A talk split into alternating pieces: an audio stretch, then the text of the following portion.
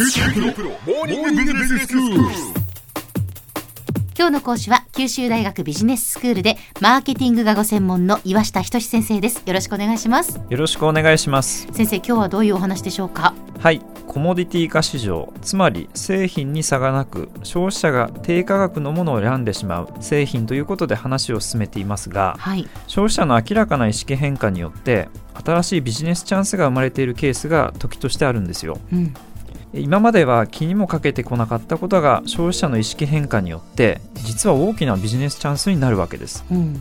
で最近こういった変化で生まれた注目すべきビジネスがあります、うん。本日はそれについてお話をしたいと思います。はい。え毎日我々が必ず行う行為にはどういったことがあるでしょうか？うん毎日すること。そうですね。はい食事はもちろんあの初めに挙げられてくると思うんですが、ええ。人生の大半を占めるのは実は睡眠なんですよね。まあそうですよね、で皆さんは毎日何時間ぐらい、えー眠っておられるでしょうか？えーっと8時間は寝たいです。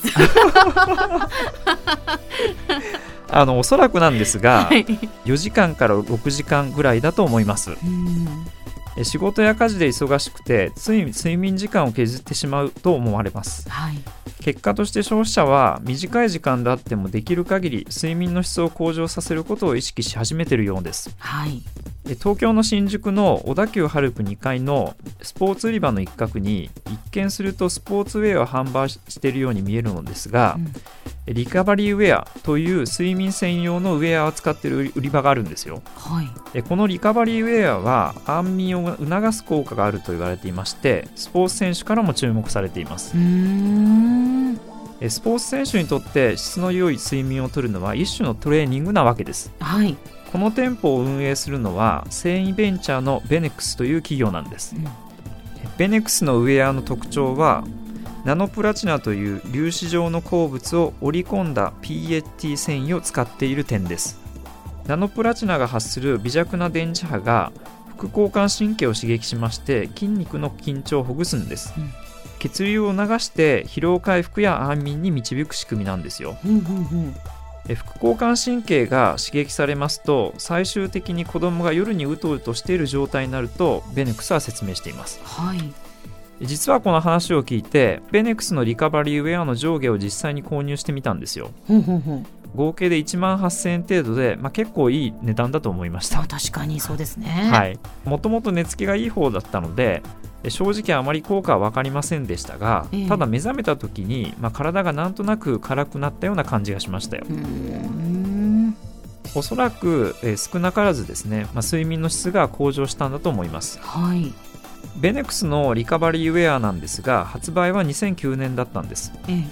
ドイツの競泳代表チームが採用するなどスポーツ選手の間で少しずつ人気が高まりましてえ国内では最近一気に知名度が高まったんです、そうなんですね。はい、え WBS といったビジネスニュース番組なんかで取り上げられて、うん。ターゲットである30代から40代の働き盛りで睡眠時間が少ない人々の心をつかんだようです。うーん。累計の販売枚数は50万着を突破して、えベネックスの2018年3月期の売上高は2010年3月期と比べましてなんと約18倍の9億円程度になったんですよ。あーすごいですね。ものすごく売れた商品だと思いまうすん。リカバリーウェアという新たなカテゴリーの成長性には大手スポーツ用品メーカーも注目しています。はい。アメリカのアンダーアーマー社は2017年6月 NFL のスター選手トム・ブレイディと共同開発した商品を開発していますアンダーアーマーの商品ではえーウェアの裏地に遠赤外線エネルギーを反射する特殊なバイアセラミック粒子を使っているようです。はい。これによって体内の不要なエネルギーを使わないようにして寝ている間に無駄に疲れるのを防いでくれると言われています。睡眠の質にフォーカスしているのはベンチャーあるいは海外のメーカーだけではないようです。うん。日本の老舗メーカーもこの睡眠の質に注目してるんです創業約450年の西川産業の直営店日本橋西川にはショールームがあります。うん。一見すると何の変哲もない寝室なんですがここにはぐっすりと眠るための知恵が集結してるんです。窓際の間接照明はスマホのアプリと連動して用途別に明るさが変わります。はい。例えば寝る前はオレンジ色の明るさなんですが時間とともに徐々に照明を落としていくことができるんです。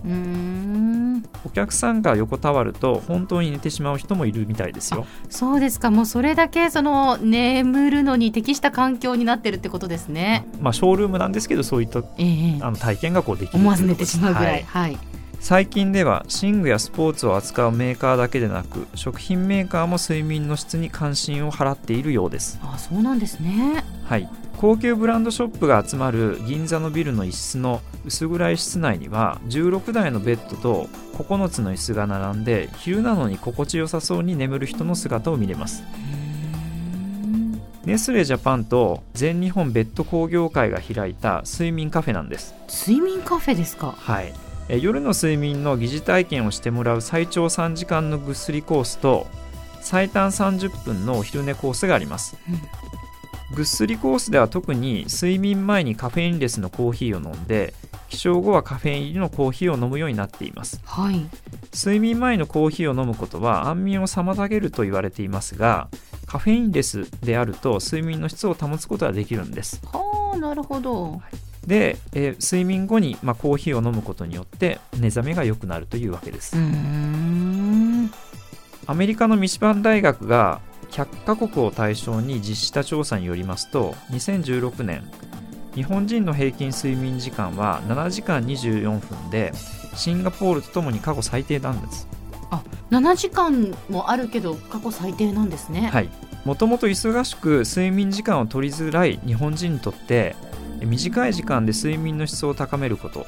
これは新たなビジネスチャンスにつながると言えるでしょう。では先生今日のまとめをお願いします。はい、今回は消費者の意識変化による新たなカテゴリーの創造ということで睡眠に着目してきました。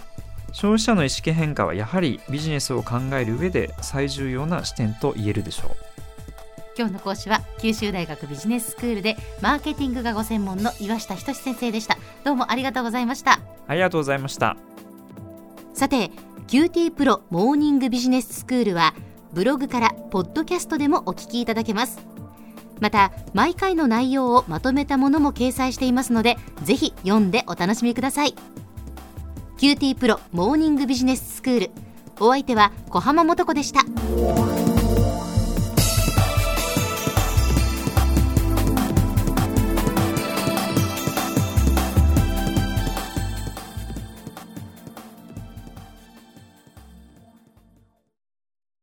QTPro は通信ネットワーク、セキュリティ、クラウドなど QT ネットがお届けする ICT サービスです。九州中に展開した光ファイバー網を基盤に一番身近なビジネスパートナーとして九州の企業自治体の皆様をサポートします。詳しくは QT プロで検索を。